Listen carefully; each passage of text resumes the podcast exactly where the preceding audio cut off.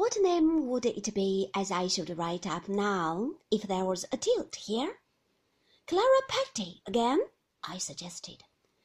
Clara Peggotty Barkis, he returned, and burst into a roll of laughter that shook the chaise.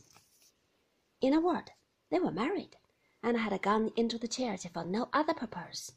Peggotty was resolved that it should be quietly done, and the clerk had given her away, and there had been no witnesses of the ceremony.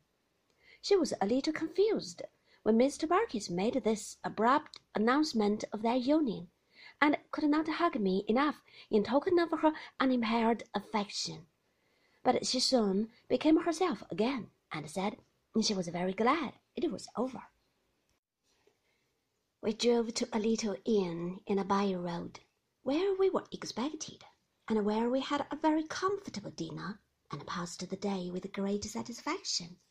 If Peggotty had been married every day for the last ten years, she could hardly have been more at her ease about it. It made no sort of difference in her. She was just the same as ever, and went out for a stroll with little Emily and me before tea while Mr. Barkis philosophically smoked his pipe and enjoyed himself, I suppose, with the contemplation of his happiness. If so, it sharpened his appetite, for I distinctly called to mind that, although he had eaten a good deal of pork and greens at dinner, and had finished off with a fowl or two, he was obliged to have cold boiled bacon for tea, and disposed of a large quantity without any emotion. When we had exhausted the subject of the stars, or rather, when I had exhausted the mental faculties of Mr. Barkis, little Emily and I made a cloak of an old wrapper, and sat under it for the rest of the journey. Ah, how I loved her! What happiness, I thought, if we were married! and were going away anywhere to live among the trees and in the fields, never growing older, never growing wiser, children ever rambling hand in hand through sunshine and among flowery meadows, laying down our heads on moss at night in a sweet sleep of purity and peace, and buried by the birds when we were dead.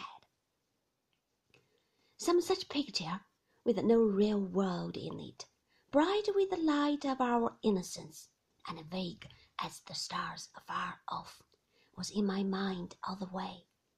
I am glad to think there were two such guileless hearts at Peggotty's marriage as little Emily's and mine.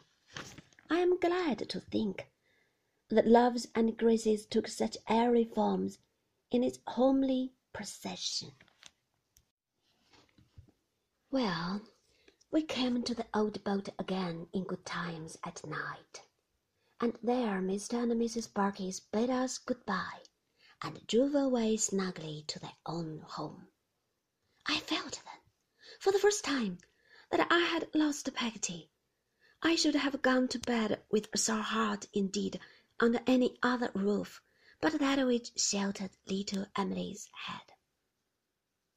Mr. Peggotty and Ham knew what was in my thoughts as well as I did, and were ready with some supper and their hospitable faces to drive it away. Little Emily came and sat beside me on the locker, for the only time in all that visit, and it was altogether a wonderful close to a wonderful day. It was a night tide, and soon after we went to bed, Mr. Peggotty and Ham went out to fish. I felt very brave at being left alone in the solitary house, the protector of Emily and Mrs. Gummidge, and only wished that a lion or a serpent or any ill-disposed monster would make an attack upon us, that I might destroy him and cover myself with glory.